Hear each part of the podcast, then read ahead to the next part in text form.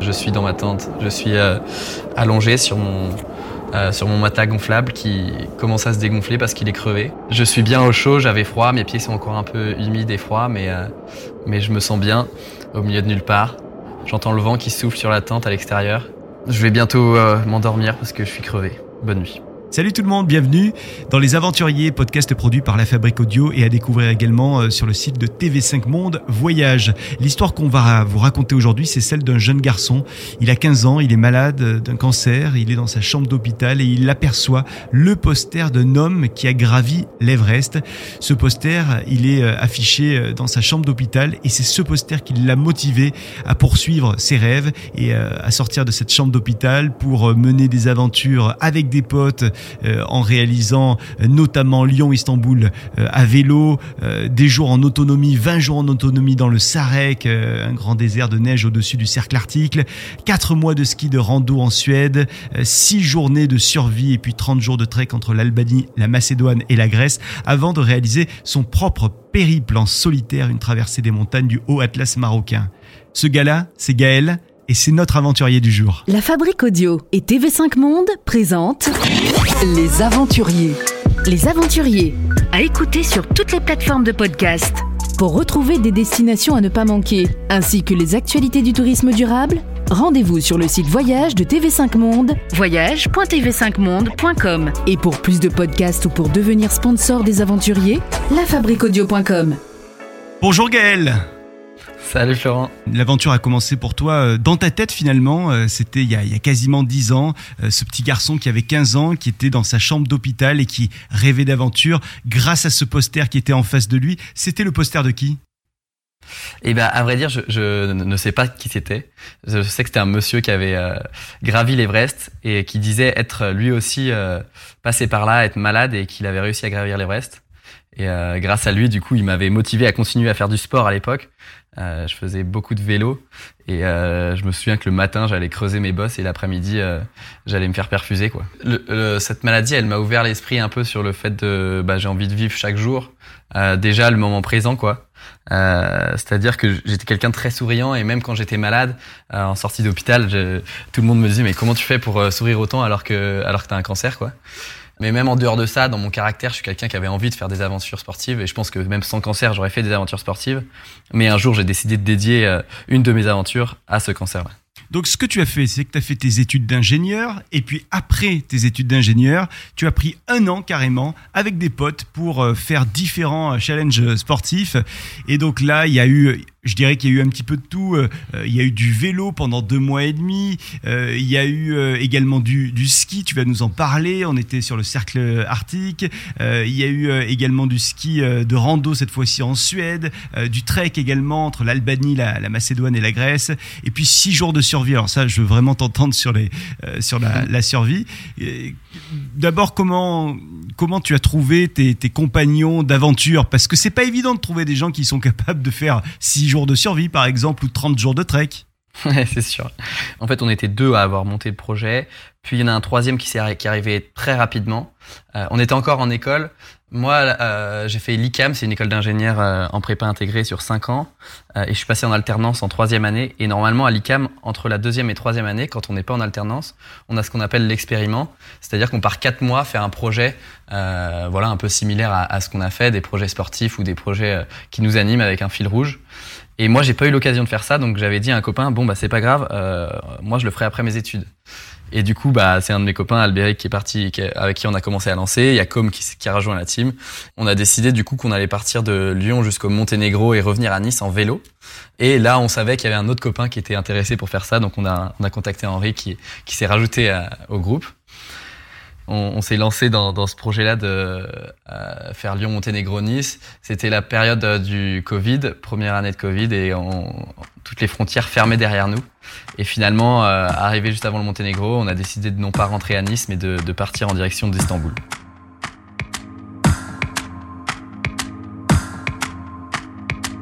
Lyon, Istanbul à 4, à vélo, ça a duré combien de temps? C'était deux mois et demi. Deux mois et demi de vélo.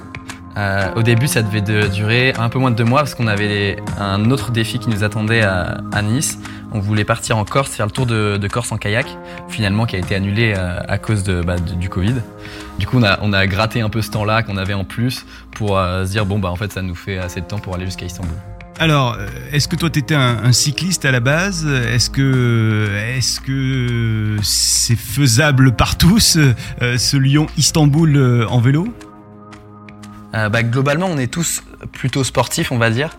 Mais en tout cas, je pense que oui, c'est possible par tous parce qu'il y a, beaucoup de vélos, il y a beaucoup de voies cyclables qui sont faites pour ça. Nous, on s'était donné des petits objectifs en plus, c'était de traverser les, Alpes par les cols. Donc on a fait, euh, je me souviens plus du nombre de, de cols qu'on a fait, mais un nombre incalculable. Et c'était, euh, moi, c'était une des périodes les- que j'ai préférées dans, dans ce trip-là parce que euh, le fait de, de se dépasser, de d'être crevé, mais d'arriver en haut et puis d'avoir un coucher de soleil, c'était c'était royal quoi. Du coup, vous aviez les tentes avec vous ou vous dormiez dans des gîtes? On avait les tentes, on avait bah, on avait deux tentes pour quatre. Chacun, euh, on a, en fait, on a créé un peu un quotidien et on avait, au début, moi, je m'étais dit bon, on changera tout le temps et puis moi, j'aime bien changer un peu et euh, j'ai d'autres copains qui aimaient plus leur quotidien et du coup, on a, on a gardé le même groupe de deux à chaque fois pendant tout, toute la traversée.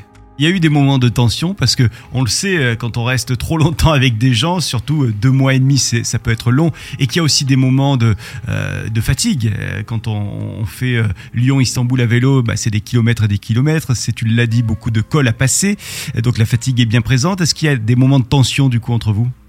En fait, nous, on était des, on était quand même des bons copains entre nous. Chacun se connaissait un par un. On n'avait jamais fait d'aventure tous ensemble. Et euh, ce qu'on a découvert pendant et même voire après le projet, c'est que on avait tous envie de faire un projet à vélo. Euh, voilà, on, envie, on avait envie de faire euh, bah, Lyon-Monténégro-Nice à vélo ou Lyon-Istanbul à vélo. Et on n'avait pas forcément les mêmes envies, mais on, on le savait pas ça. C'est-à-dire que bah y en avait un qui avait envie de faire de la communication, faire des vidéos. Du coup, on devait s'arrêter de temps en temps. Il y en avait un qui avait besoin de faire beaucoup de kilomètres, qui était euh, un très grand challenger euh, au niveau euh, voilà kilométrique, qui voulait faire 100 bandes par jour, 200 bandes par jour. Il y en avait un qui avait plus envie de faire des rencontres et un autre qui avait plus envie de faire euh, à passer un quotidien et dormir près du feu euh, le soir, avoir voilà un peu un quotidien, etc. Et du coup, au début, ça a créé quelques tensions, euh, d'essayer de bah, de trouver un bon rythme et puis de s'adapter à chacun. Et, euh, et à la fin, on a trouvé bah voilà ce, ce côté un peu sympa de cette connivence qu'on avait entre nous. On savait comment euh, titiller les uns et les autres. On savait comment faire attention du coup aussi aux uns et aux autres pour euh, pour certaines choses. Et du coup, bah on a réussi à, à avoir euh, voilà une philosophie de groupe qui était qui était belle à voir. Toi, tu étais lequel des quatre que tu viens de nous décrire? Moi, je suis les rencontres. Et alors Dormir chez justement, l'habitant, profiter d'une bonne douche, euh, c'est c'est ça que j'aime bien. les rencontres, t'as pu en faire Vous avez pu en faire? On s'est dit, bah, on peut en faire de temps en temps. Euh, voilà, je me souviens d'une d'une très belle rencontre en Suisse chez un fermier. On est allé sonner chez lui et il nous a invités euh, à dormir dans sa ferme. Donc on a dormi sur de la paille ce soir-là. Juste le moment était assez rigolo parce que euh, on arrive là-bas, c'était en Suisse allemande. On commence à parler en anglais. Après, il nous dit non, on parle qu'allemand. Donc, euh, on leur dit mais on parle aussi français. Du coup, il allait chercher d'abord sa femme, puis après son, sa, son fiancé, qui parlait lui français. Et du coup, on a pu discuter avec lui. Donc, cette situation un peu cocasse qui nous a fait bien marrer. Et puis, euh, on pensait qu'on allait juste dormir en fait sur la paille. On avait, on lui avait demandé si on pouvait laver nos vélos, donc ça c'était cool avec le, juste le jet d'eau pour les vaches. Et euh, finalement, ils nous ont même invités à dîner. Et là, on a mangé. euh, on avait déjà, on, on était quand même des, des bons fringaleux quand on quand on part faire du sport comme ça. Voilà, le soir, c'est important de bien manger.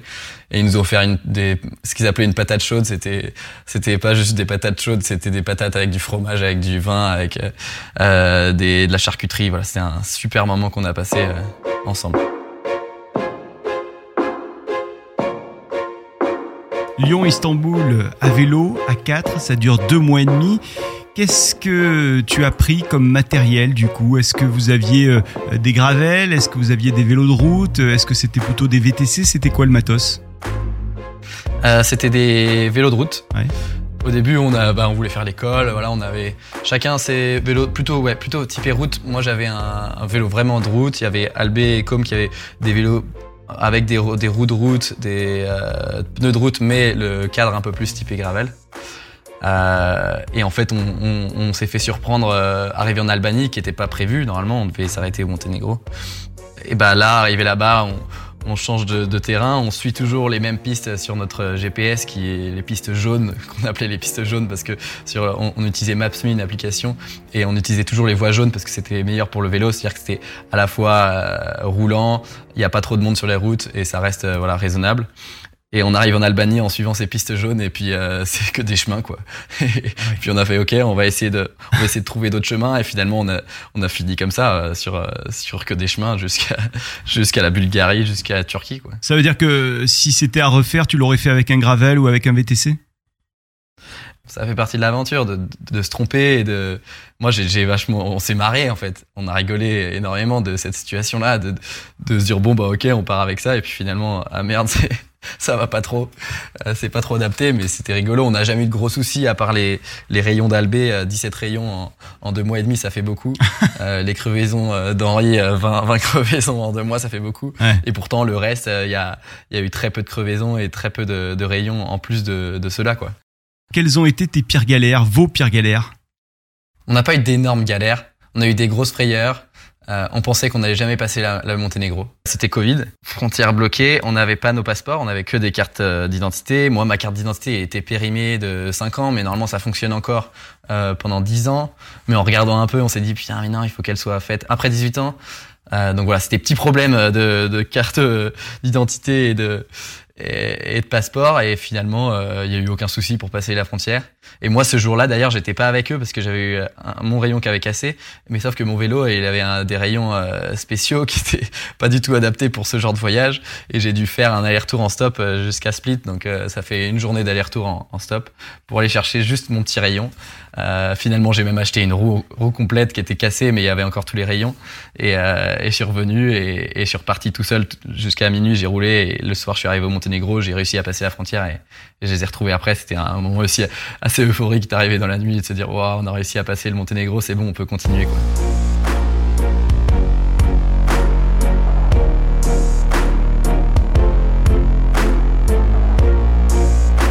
Je vais te demander de mettre ta casquette de réalisateur de, cinéma ou de documentaire tout de suite et d'imaginer quelle aurait été la bande-annonce que tu nous aurais proposée si jamais tu avais filmé ce Lyon-Istanbul A4 à vélo pendant deux mois et demi. Il y aurait eu quoi dans cette bande-annonce? Mais admettons que ça soit une bande-annonce avec euh, trois scènes euh, mémorables de ce trip, trois scènes qui veulent dire quelque chose. Euh, bah déjà, moi, je mettrais un, un, plan drone au-dessus de l'Albanie, au-dessus d'un d'un endroit qu'on a passé, c'était il y avait une route hyper droite, toute droite qui faisait euh, peut-être euh, 3 km on va dire et il y avait un, que de la forêt autour. Et nous, on était au milieu de ça, et c'était en fait ça, ça image vraiment euh, euh, bah, le côté grandiose de ces paysages. On était en automne, donc les feuilletons, c'est des paysages qui sont hyper beaux, et on est tous les quatre à côté, les uns des autres, donc déjà soudés aussi pour euh, l'Albanie. C'est vrai que c'était aussi, euh, à partir des, des, du Monténégro, on, on, se connaissait bien, quoi. Déjà, ça faisait plus d'un mois qu'on était ensemble, donc on avait déjà une connivence entre nous. donc peut-être cette image aussi à quatre, un plan rapproché où euh, bah, on est tous, euh, tous soudés, on se parle, on rigole.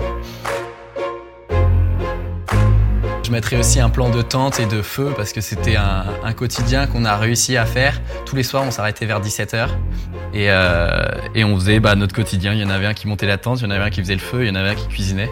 Et c'était voilà, c'était un rythme qu'on connaissait par cœur. Et, puis on était rodés quoi. Tous les jours, c'était la même chose, donc forcément, on savait faire.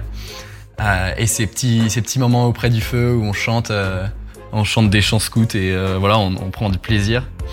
Un soir, on avait fait un barbecue avec une planche en, en acier qu'on avait trouvé et on avait mis toute notre, toutes nos légumes dessus et c'était un moment qu'on avait passé qui était hyper, hyper chouette.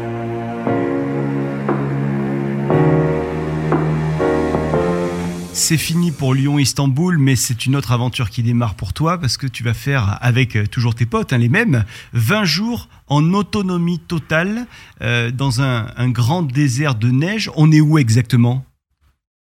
On est dans le Sarek. Le Sarek, c'est un, un, grand désert de neige au-dessus du cercle arctique polaire, tout au nord de la Suède. Euh, c'est en Laponie, vraiment. C'est le, le plus au nord de la Suède qu'on peut faire. Et c'est un grand désert qui est assez connu pour ce type d'aventure là euh, ce qu'on appelle des ski pulka c'est-à-dire on a on part avec un, un grand traîneau euh, enfin un ou plusieurs traîneaux et, euh, et des skis euh, pour s'aventurer au milieu de nulle part. On prend les mêmes et on recommence pour une aventure totalement différente. Comment est née l'idée de cette aventure de ce projet? Euh, bah, tout, tout cette, cette année-là, on l'avait préparé avant, quand même six mois à l'avance.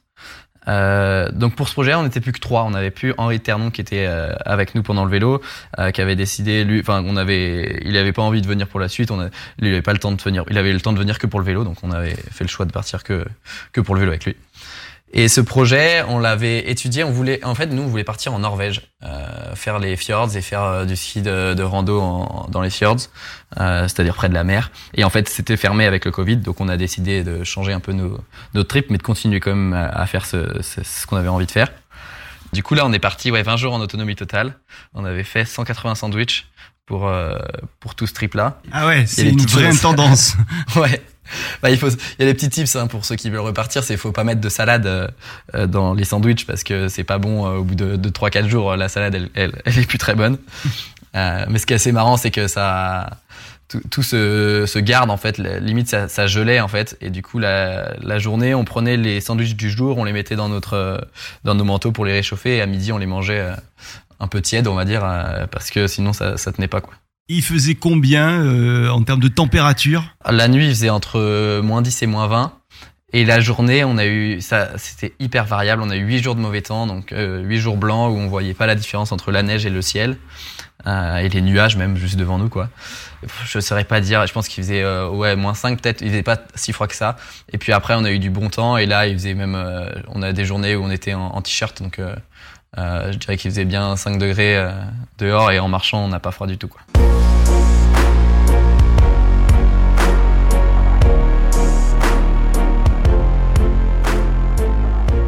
On ferme les yeux avec toi, euh, Gaël. On est dans le Sarek, ce grand désert de neige au-dessus du cercle arctique.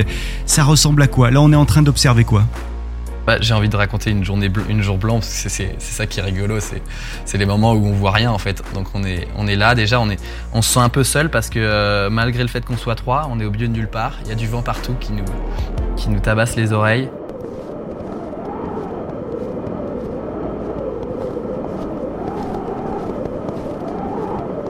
On peut pas se parler parce qu'il y a trop de vent. Le vent il vient de devant nous donc on avance doucement on en a plein la tête on fait des pas, euh, des petits pas doucement sur la neige blanche. Quand on lève la tête, on, voit euh, à la fois des petits rochers qui dépassent, qui sortent un peu à droite à gauche euh, dans, le brouillard. On voit la neige qui, qui frotte ces, rochers-là et qui du coup blanchissent un peu une partie, la partie au vent du rocher. Nous, on se repérait vachement avec euh, les cascades, donc on essayait à chaque fois de repérer un peu les cascades pour savoir où on était sur le plan, parce qu'on voulait pas utiliser nos téléphones dans, ce milieu et puis on, on, captait pas forcément. Donc euh, euh, l'idée, c'est vraiment d'essayer de se repérer au maximum avec les éléments qu'on a autour de nous. Devant nous, on a un gaillard, derrière nous, on a un autre gaillard. On sait qu'on est ensemble et pourtant, bah, on peut se sentir un peu seul. Intérieurement, on est là à, à penser à notre vie, à penser à nos projets futurs.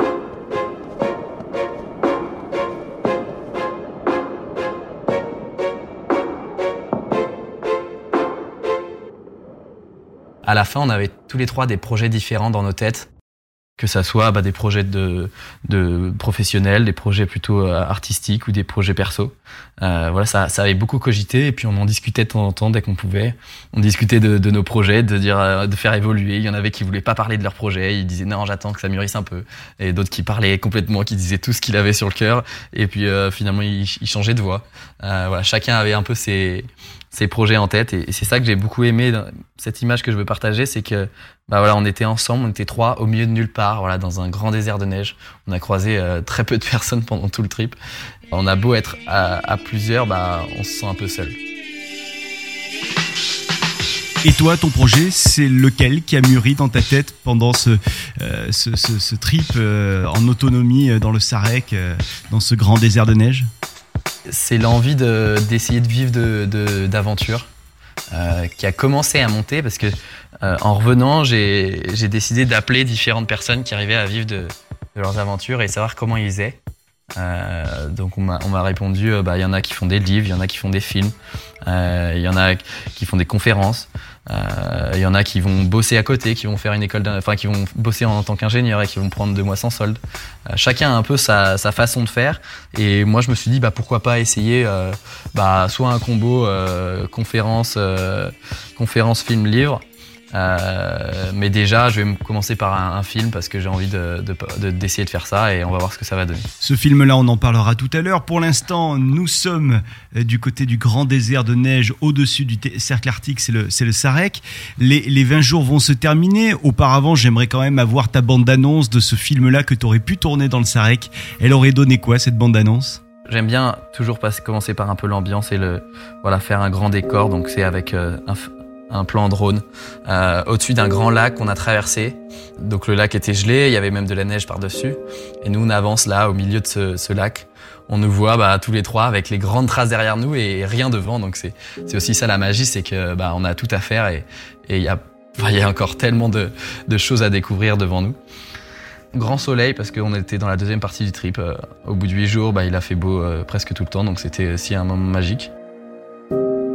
J'avais jamais vécu ça dans ma vie, mais il y a vraiment du blanc partout, quoi. Les arbres sont blancs, les... tout est blanc, en fait. tout partout autour de nous, c'est blanc. Il y a juste les rivières, euh, bah, les branches des arbres qu'on arrive à voir qui sont, euh, qui peuvent être euh, vertes ou marron. Et, euh, et, donc ça fait des petites taches un peu de temps en temps. C'est assez, assez joli à voir. On protégeait notre tente tous les soirs. C'était pareil, on avait un quotidien. On arrive, on pose les poulkas. Il y en a un qui prépare à manger il y en a deux autres qui préparent des blocs et qui construisent, euh, bah, on va dire, une sorte d'igloo, mais que les murs. Euh, les murs autour de, de l'igloo et au milieu, on mettait notre tente. Donc on prenait une heure chaque soir pour faire ça. Au début, on aplatit un, endroit et puis après, on va autour de cet endroit-là chercher des blocs qu'on va construire. Et on va faire des murs de 1 mètre, 1 mètre 50 euh, pour se protéger du vent parce qu'il y a des jours où il y a eu énormément de vent et parfois même le, les blocs bah, était penché le matin, on, se levait et je me souviens d'un jour où comme il disait mais euh, pourquoi je suis j'ai pas de place là il y a un problème et on sort dehors et le, mur était euh, à, à, 45 degrés. Il n'était pas tombé mais il était vraiment au bord de au bord de tomber. Donc c'était un moment assez assez unique. Je pense que je mettrais aussi une image d'un mec qu'on a rencontré au début. Euh, c'est presque un des seuls qu'on a croisé dans ce lui, il faisait euh, le Sarek tout seul. Euh, il était sur la fin, il l'avait fait dans l'autre sens. Euh, parce qu'il y a globalement de, des cercles, ils sont à peu près. Nous, on avait décidé de faire un truc où il n'y avait pas trop grand monde. Mais euh, lui, il avait pris la route, la voie un peu royale, on va dire. Et euh, on le voit sortir de nulle part, parce que ce jour-là, c'était un jour blanc, et il arrive près de nous, et il sort, et là, il est tout content, alors qu'il était tout seul pendant, pendant 20 jours. C'est lui qui m'a un peu aussi donné l'envie de, de partir seul, voir ce que ça donnait, de, de découvrir un peu cette solitude. Et euh, voilà, il nous a partagé juste quelques moments. Il nous a dit, bah devant, il y a, déjà des mecs qui sont passés il y a, trois jours. Il y a des, il y a des blocs aussi. Euh, il y avait des gens qui avaient déjà construit du coup des, sortes d'igloo et de murs. Du coup, parfois, on allait, on arrivait le soir, on allait directement se mettre euh, chez eux, mais globalement, on a presque tous les soirs, on a fait nos, murs à part deux jours sur, euh, les, les 20 jours. Cette rencontre, ce petit moment de partage, malgré le fait qu'on soit au milieu de nulle part, c'était assez euh, intense en fait. On était tous heureux de, de partager ce moment-là, quoi.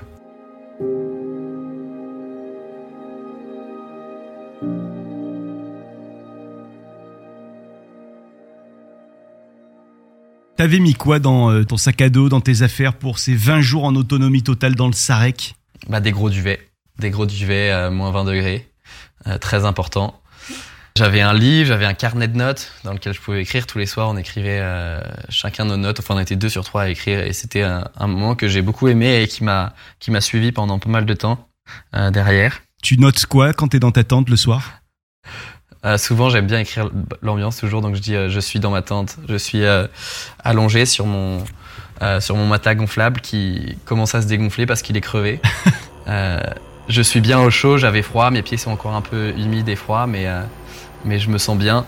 D'ailleurs, faudrait que je pense à les laver parce que là, ça fait trois jours que on est parti. Si ça continue comme ça, ça va pas le faire. Comme et Albé sont à côté de moi, je les entends respirer. Euh, comme écoute de la musique et Albé écrit sur son livre. Je me sens bien là, au milieu de nulle part. J'entends le vent qui souffle sur la tente à l'extérieur et euh, j'ai envie de rester là. C'est là que c'est là que j'ai voulu euh, que je veux être à ce moment-là, tout de suite maintenant. donc voilà, c'est vraiment chouette. J'apprécie ce moment-là. Aujourd'hui, on a passé une journée super sympa. C'est seulement le troisième jour et pourtant j'ai l'impression que ça fait déjà deux semaines que je suis là. on a croisé ce, petit bonhomme là, super sympa, avec qui on a pu échanger quelques mots. Une rencontre rapide mais intense. Euh, je vais bientôt euh, m'endormir parce que je suis crevé. Bonne nuit. «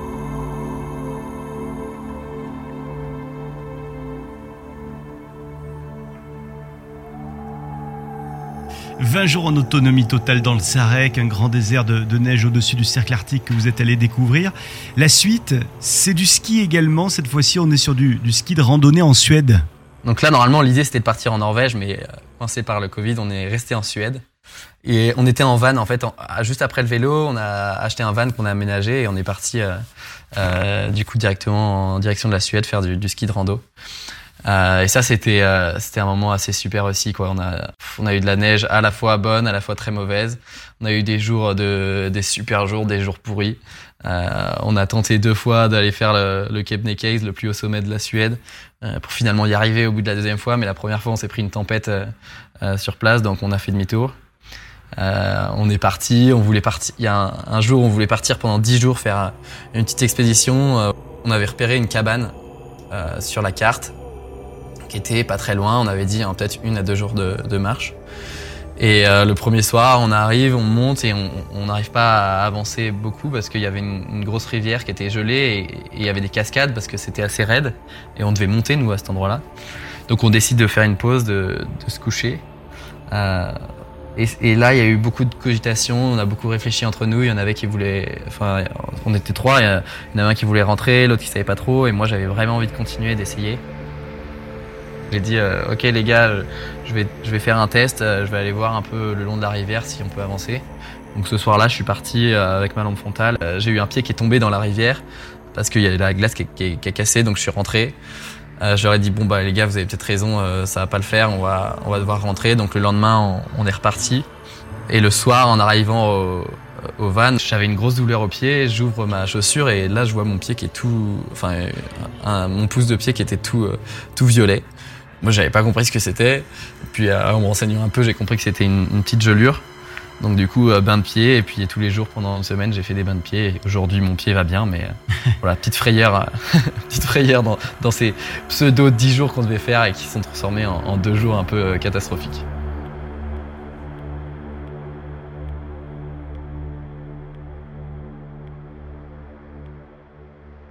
on se baladait en fait en van d'endroit en endroit et euh, on posait le van et on restait trois jours là et on faisait du ski de rando autour. Euh, donc c'était des moments assez uniques parce que le van déjà ça c'est une, une vie qui est un peu plus agréable que sous tente. Euh, donc le soir on avait du chauffage, on avait euh, voilà on avait de quoi se doucher, euh, c'était assez agréable. Et puis euh, on pouvait aller un peu où on voulait. Donc parfois on suivait la neige, on allait ok là-bas il y a beaucoup de neige, on y va. Et puis après, on est resté. Euh, il y avait deux, deux endroits un peu connus où on est resté. et C'était vraiment vraiment chouette. Les bons moments, c'est de partir le matin et puis de revenir le soir. Même revenir à midi déjeuner au van, repartir l'après-midi et revenir le soir euh, dans le van, c'était quand même assez extraordinaire. Et c'était presque euh, après euh, les 20 jours en autonomie totale dans le Sarek et après Lyon-Istanbul à, à, vélo pendant deux mois et demi. Là, c'était presque du luxe, euh, ce, ce trip-là en, en, Suède avec, avec le van, de pouvoir revenir de temps en temps entre midi et deux pour manger dans le van, d'avoir le chauffage le soir, d'être non pas sous une tente mais, mais dans un van pour dormir. Bah complètement, c'était vraiment du luxe. Mais pour nous, on, on, se le disait, on disait, ouais. mais c'est clair qu'on est vraiment trop bien là.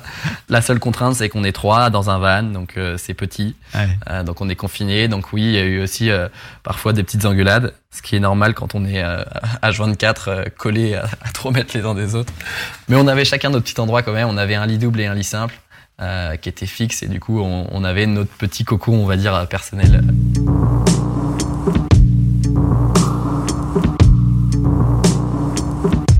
En Suède, c'est c'est assez marrant parce que déjà il n'y a pas grand monde.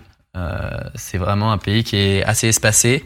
Euh, les gens sont plutôt dans les villes, Stockholm, etc. Et nous, on était euh, tout au nord, donc euh, déjà c'est c'est que de la forêt, que du que de la neige. Euh, on était tous les jours, on roulait sur la neige quand on roulait en, en, en van, c'était voilà, c'était c'était assez assez mythique pour nous. Du coup, très peu de rencontres, alors que c'est un des endroits où on est resté le plus longtemps, quoi.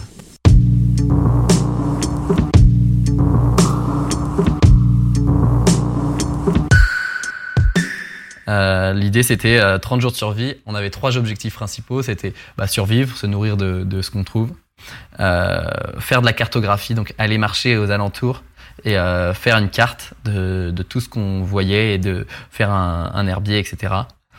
Et euh, faire un endroit où on puisse vivre et euh, durable. Donc, on avait l'idée de construire une maison en pierre, euh, de faire des, des lits à proprement parler avec des, des branches d'arbres qu'on tressait, etc. donc ça, c'était vraiment nos objectifs dans notre tête. Et la réalité nous a vite repris, c'est-à-dire qu'on on est parti le premier jour, on, on s'était, on avait euh, trouvé un spot sur euh, sur internet, sur Google Maps.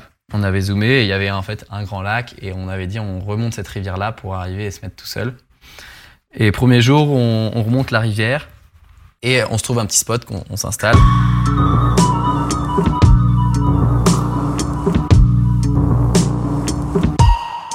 Dans notre sac, on avait euh, un duvet, une casserole pour faire bouillir de l'eau, euh, on avait quand même pris un briquet, une scie, une hache, un couteau et deux cannes à pêche, qui étaient presque le plus important pour nous. et du coup, on a commencé à pêcher. Euh, le premier jour, on n'a rien eu. Du coup, le soir, on, on mangeait des orties euh, qu'on faisait bouillir. Euh, c'était pas très agréable. Et puis euh, dès le deuxième jour, on a commencé à faire une overdose d'orties. Donc on... parce que nous, on s'était dit, de toute façon, les orties, c'est bon, c'est le meilleur plat euh, qui existe. quand on regarde sur sur internet, il y a plein de protéines, il y a il y a tout ce qu'il faut en fait dans les orties. Mais des orties sans sel, bouillies dans de l'eau, un peu brûlées parce qu'il y a le goût du charbon qui est en dessous. C'était aujourd'hui, je regarde pas un très bon souvenir. Du coup, on a essayé de trouver d'autres solutions. Donc, euh, euh, on allait chercher parfois des escargots, des... On, on prenait du blé qu'on faisait griller, qu'on essayait de faire un peu de farine avec et mettre un peu d'eau. Donc, on a mangé comme ça. On arrivait à survivre pendant pendant le deuxième jour. Le troisième jour, euh, on repêche et là, gros poisson poisson-chat énorme. Moi, j'avais jamais pêché ça de ma vie. Euh, il faisait la taille de mon bras, donc c'était un truc de fou. Et là, en 10 minutes, il était, il était mangé en fait. On l'a fait cuire et on a, tout mangé. On avait décidé de juste garder une petite partie pour le lendemain. Mais le soir, on a déjà refaim, quoi. Quatre heures après, c'était, on avait regain d'énergie et puis reperte d'énergie. Et là, je me souviens d'Albé qui arrive avec devant moi, c'était le quatrième jour du coup, et il arrive devant moi et avec la main dans le dos, il me dit euh, Gaël, j'ai un truc, euh, c'est trop mignon, je sais pas si on peut le manger. Moi, je lui dis bah c'est quoi C'est une grenouille, euh, un escargot, j'en sais rien, un hérisson.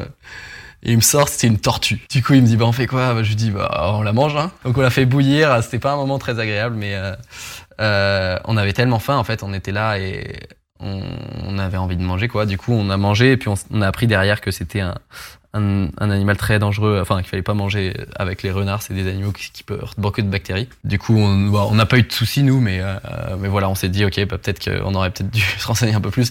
Cinquième jour, on repêche un poisson et on en perd deux autres. Donc là, euh, à la fois gros coup d'espoir parce qu'on en pêche un et gros coup de désespoir parce que on perd un hameçon et euh, on perd un poisson qui s'échappe euh, au moment où on l'attrape. Donc ça, ça nous a un peu mis un coup sur le moral.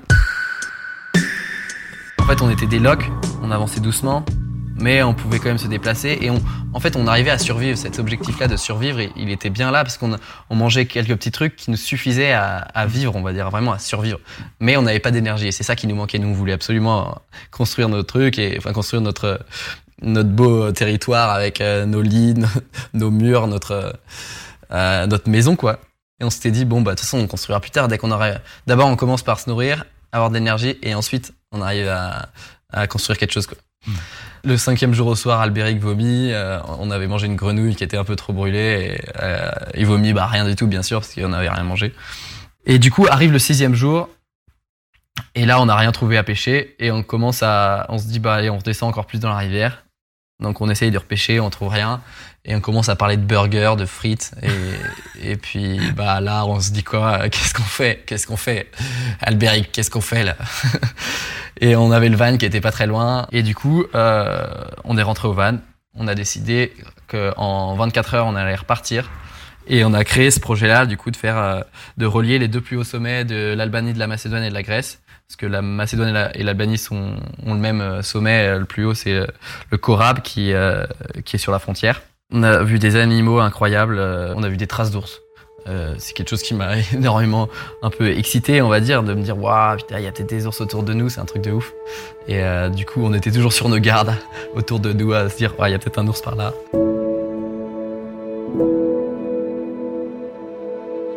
On a croisé aussi des, sangliers, c'est un des meilleurs moments de ma vie presque. On était en train de s'installer à un campement et là, il y a, deux sangliers qui commencent à passer au-dessus de nous. Ils étaient obligés de passer par là parce que c'était une combe euh, de rochers, on était dans la montagne. Et donc il y en a deux qui passent, trois, quatre, cinq. Et puis il y en a 30 qui arrivent et qui passent à, à 30 mètres de nous, quoi.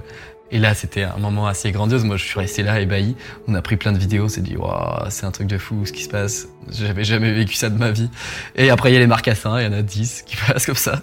Trop mignon. Il y en avait qui attendaient parfois devant et qui, qui reniflaient. On, voyait vraiment la, nature à l'état pur. On était au milieu de, de la montagne et, et c'était un moment que j'ai trouvé magique.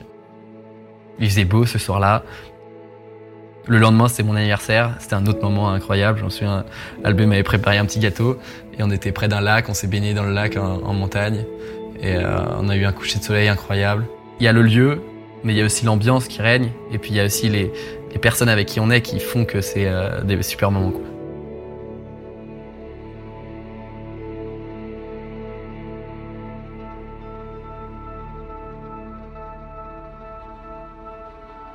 Après un an d'aventure avec euh, tes potes, euh, parfois à 4, parfois à 3, à 2, euh, c'est déjà terminé. Vous avez fait Lyon-Istanbul à vélo, vous avez fait 20 jours en autonomie totale dans le Sarek, vous avez fait 4 mois de ski de rando en Suède, 6 jours de survie, 30 jours de trek entre l'Albanie, la Macédoine et la Grèce. Le voyage est terminé. T'en retires quoi de, de ce trip de un an avec tes potes et avec toi-même? Bah, C'était incroyable. C'était incroyable et beaucoup, euh, malgré le fait qu'on soit plusieurs, d'avoir appris sur soi en fait, de énormément de, bah, se découvrir soi-même, de, comprendre qui on est, euh, de comprendre les, de savoir faire des choix, de savoir euh, prendre des risques. C'est des choses que, que j'ai appris tout au long de ce voyage-là, et puis de vivre ensemble, de savoir écouter les uns, écouter les envies des uns, les envies des autres. L'autre, il était au cœur de ce voyage. Pour autant, en toi, il y avait cette envie de partir en solitaire. C'est ce que tu as fait après, euh, après cette année avec, euh, avec euh, tous ces, ces, gaillards avec lesquels tu étais. Tu es parti en solitaire pour notamment une traversée des montagnes du haut Atlas marocain.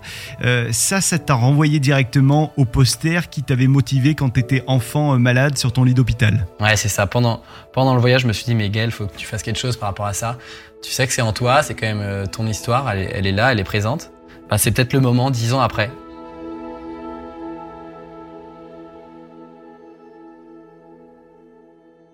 Quand on, est, quand on a un cancer, on, dit qu'on est vraiment guéri au bout de dix ans. Euh, on n'est jamais vraiment guéri, mais euh, voilà, le, les dix ans, c'est vraiment un, gros step pour se dire qu'on n'aura pas de, de récidive et que ça reviendra pas et de rechute. Et du coup, euh, voilà, ce moment-là était important quand même pour moi dans ma vie. Euh, et du coup, j'ai décidé, donc j'avais décidé de partir faire la, la traversée du Totlas. Et c'est quand j'étais là-bas que j'ai dit, ouais, je vais faire quelque chose pour pour mon cancer. Je vais faire ce documentaire-là autour de ça et, et pouvoir partager un message d'espoir à, à toutes les personnes malades, mais aussi à des personnes qui ont des problèmes dans leur vie, à des euh, qui ont des difficultés. On a, je pense qu'on a chacun nos, nos propres difficultés. Et, euh, et c'est important du coup de passer ce message d'espoir que c'est possible de s'en sortir, de croire en ses rêves.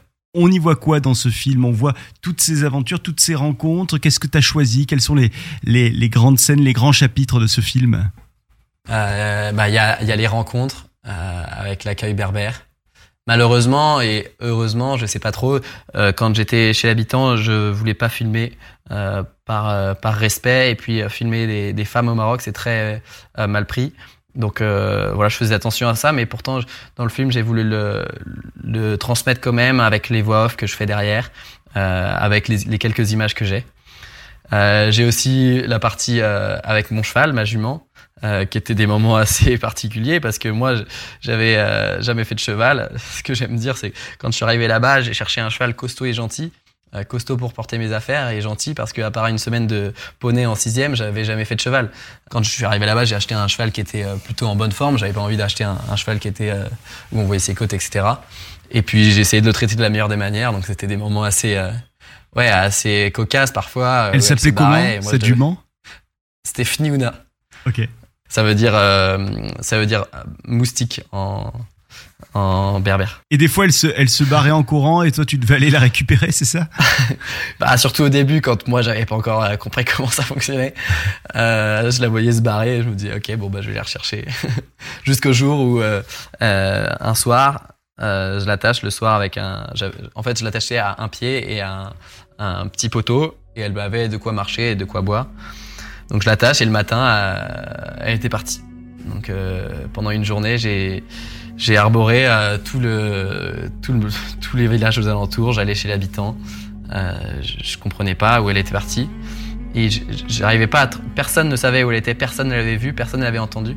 Et euh, à midi, on m'a dit si quelqu'un l'a entendu à 5h30 partir ce matin, juste avant le lever de soleil, euh, dans cette direction. Donc je me suis dit, ok, peut-être par là-bas.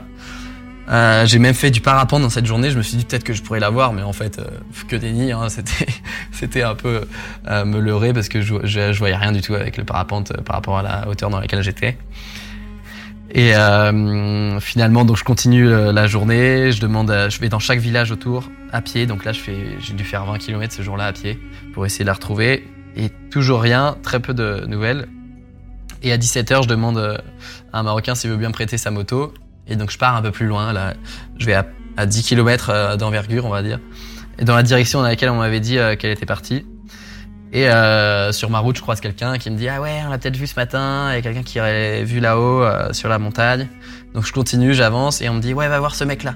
Et donc je vais voir ce mec-là et il me dit oui, je sais où elle est, je l'ai accrochée, elle est là et je la retrouve le soir. Et c'était vraiment à tomber de la nuit. C'est à dire que je l'ai prise dans la main et dix minutes après il faisait nuit quoi. Donc j'ai fait waouh c'est tellement beau d'avoir fait ça à ce moment là euh, c'était une journée journée de l'enfer parce que bah voilà un peu stressé par le fait que j'ai plus ma jument. Et euh, parfois on me demande mais Gaël est-ce que tu penses pas qu'on aurait pu te la voler? Et, euh, et moi jamais j'ai pensé une seule une seule fois qu'on puisse la, me la voler parce que vraiment le, le Maroc c'est pas c'est un pays où bah, les gens sont hyper euh, se soutiennent entre eux, euh, sont accueillants et puis voilà, je me, vraiment je me suis jamais posé la question de ça parce que je me suis dit mais c'est pas possible en fait. Euh, c'est pas un peuple qui va voler euh, les, chevaux et, ils vont plutôt m'aider. Et il y a vraiment le téléphone arabe qui se fait d'habitude, c'est-à-dire que on, peut savoir tout tout de suite. Donc je m'étais dit en fait je vais la trouver facilement, rapidement parce que tout le monde va dire qu'elle est là-bas. Et en fait personne l'avait vue, à part ce mec-là qui était à 10 km, donc un peu trop loin pour le téléphone arabe parce que les fils sont pas assez longs, mais voilà.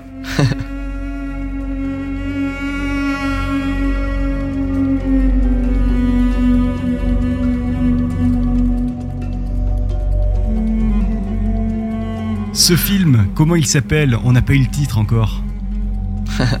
il s'appelle Le Poster. Et j'ai décidé, moi, à la fin de ce trip-là, de revenir, d'écrire mon poster, euh, d'expliquer ce que j'ai eu, d'expliquer que j'ai eu un cancer, d'expliquer que je suis parti euh, et qu'il faut croire en ses rêves. Et, euh, je suis allé le, mettre dans, l'hôpital dans lequel j'ai été guéri. Donc voilà, j'ai retrouvé même une, de mes infirmières qui était là encore dix ans après.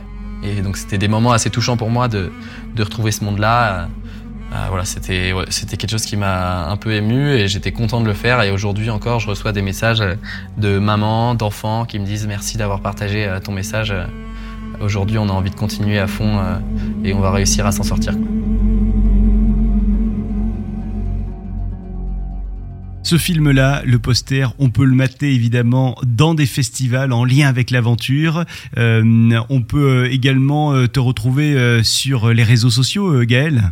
J'ai mon compte Instagram, ça s'appelle Gaël Meunier. Euh, mon site internet Gaël Meunier aussi. Et puis après, en ce moment, je fais énormément de festivals d'aventure euh, dans lesquels je diffuse mon, mon documentaire. Euh, donc voilà, c'est, ce serait un plaisir de vous rencontrer aussi si vous avez entendu le podcast. Je suis toujours ouvert à, à l'échange. Et les différents sportifs ne s'arrêtent pas hein, depuis ces voyages en solo ou avec tes potes. T'as fait entre-temps trois jours dans le Finistère à vélo. T'as fait un tour dans les Alpes à parapente à la rencontre du, gardien de refuge, guide de haute montagne pour parler du changement climatique. Tu as même traversé les Alpes euh, de, de, Slovénie jusqu'à Nice. Tout ça encore en parapente. Tu viendras nous en reparler. Ça fera peut-être un autre, un autre épisode de ce podcast Les Aventuriers. Gaël Meunier, merci d'avoir été avec nous. Bah avec plaisir Florent, c'était un, régal pour moi. Ton film, le poster, on le découvre notamment euh, sur ton, ton site et, sur tes réseaux sociaux. On va euh, forcément donner toutes les infos euh, dans la description de ce podcast, donc n'hésitez pas à aller cliquer un petit peu pour, pour voir les, les liens qu'on vous propose. À bientôt Gaël À bientôt Florent, ciao. Si vous aussi, comme Gaël, vous avez envie euh, de prendre place derrière ce micro des aventuriers, n'hésitez pas à nous le signaler. Euh, Gaël, c'est lui qui euh, était venu à notre rencontre pour nous proposer d'avoir cette conversation. Vous aussi, vous êtes intéressé pour participer à cette aventure avec les aventuriers. Vous nous envoyez sur les réseaux sociaux des petits messages, également par mail, contact lafabriquaudio.com. Un podcast produit par La Fabrique Audio et TV5 Monde. À très vite dans un mois pour un nouvel ou une nouvelle aventurière. Salut. Les aventuriers. Un podcast de la Fabrique Audio en partenariat avec TV5 Monde. Pour retrouver des destinations à ne pas manquer, ainsi que les actualités du tourisme durable, rendez-vous sur le site voyage de TV5 Monde, voyage.tv5monde.com. Et pour plus de podcasts, lafabriqueaudio.com. Vous avez une aventure à nous proposer? Une destination à nous faire découvrir? Contact lafabriqueaudio.com. lafabriqueaudio.com